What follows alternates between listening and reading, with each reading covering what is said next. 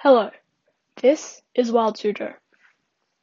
Today, we will be talking about the glass frogs, which are a group of 120 or more known frog species. You might be wondering why they are called glass frogs, and this will be explained soon.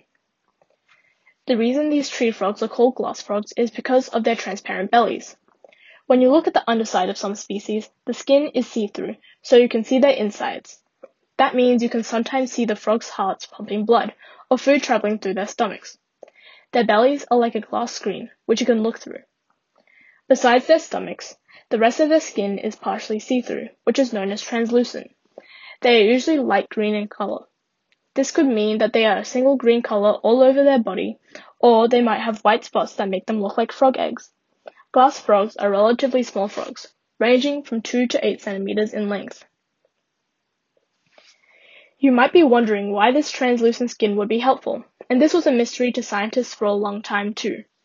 They wondered how it could be used for camouflage, but they did studies to find out the reason.